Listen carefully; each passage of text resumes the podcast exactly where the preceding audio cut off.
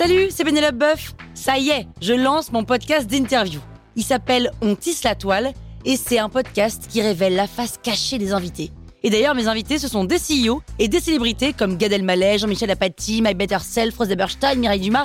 Et évidemment, je pose des questions qu'on n'ose pas toujours poser et je leur fais faire des tests, des challenges, je leur fais jouer l'harmonica, grignoter des trucs, bref. Rendez-vous sur On tisse la toile pour découvrir une interview tous les lundis. Ciao Sur écoute.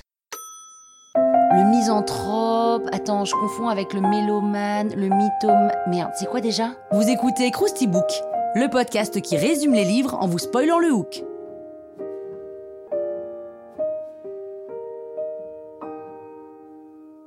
Allez, je vous rafraîchis la mémoire?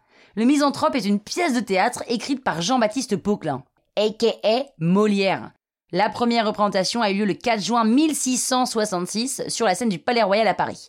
C'est la 16e pièce de Jean-Baptiste Pauquelin, enfin de Molière quoi, et elle a été jouée 34 fois pendant l'année, ce qui est vraiment beaucoup. La pièce est en 5 actes et elle est rédigée en vers. Enfin en vers, en rime quoi.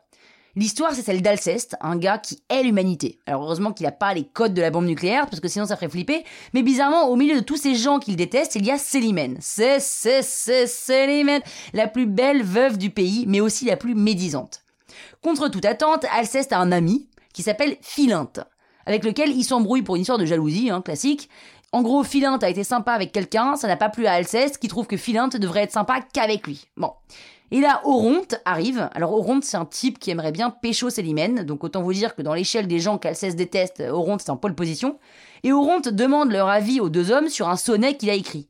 Philinte dit que c'est pas mal, Alceste, lui, dit que c'est à chier. Du coup, tout le monde s'embrouille.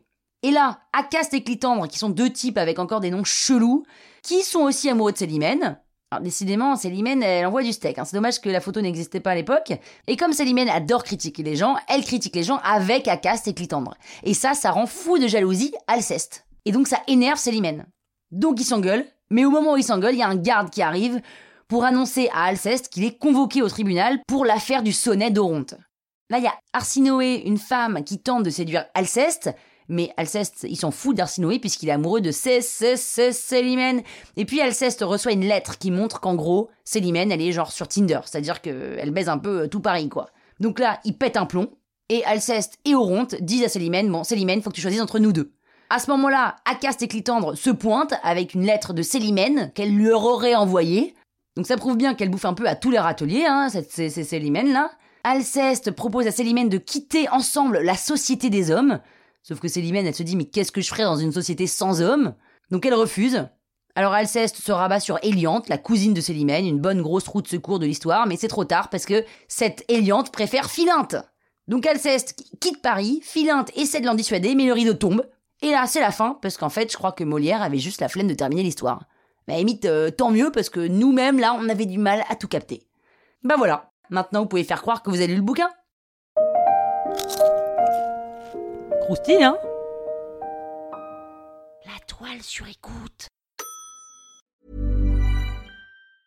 Mom deserves the best, and there's no better place to shop for Mother's Day than Whole Foods Market. They're your destination for unbeatable savings, from premium gifts to show-stopping flowers and irresistible desserts. Start by saving 33% with Prime on all body care and candles. Then get a 15-stem bunch of tulips for just $9.99 each with Prime. Round out Mom's menu with festive rosé, irresistible berry chantilly cake, and more special treats. Come celebrate Mother's Day at Whole Foods Market.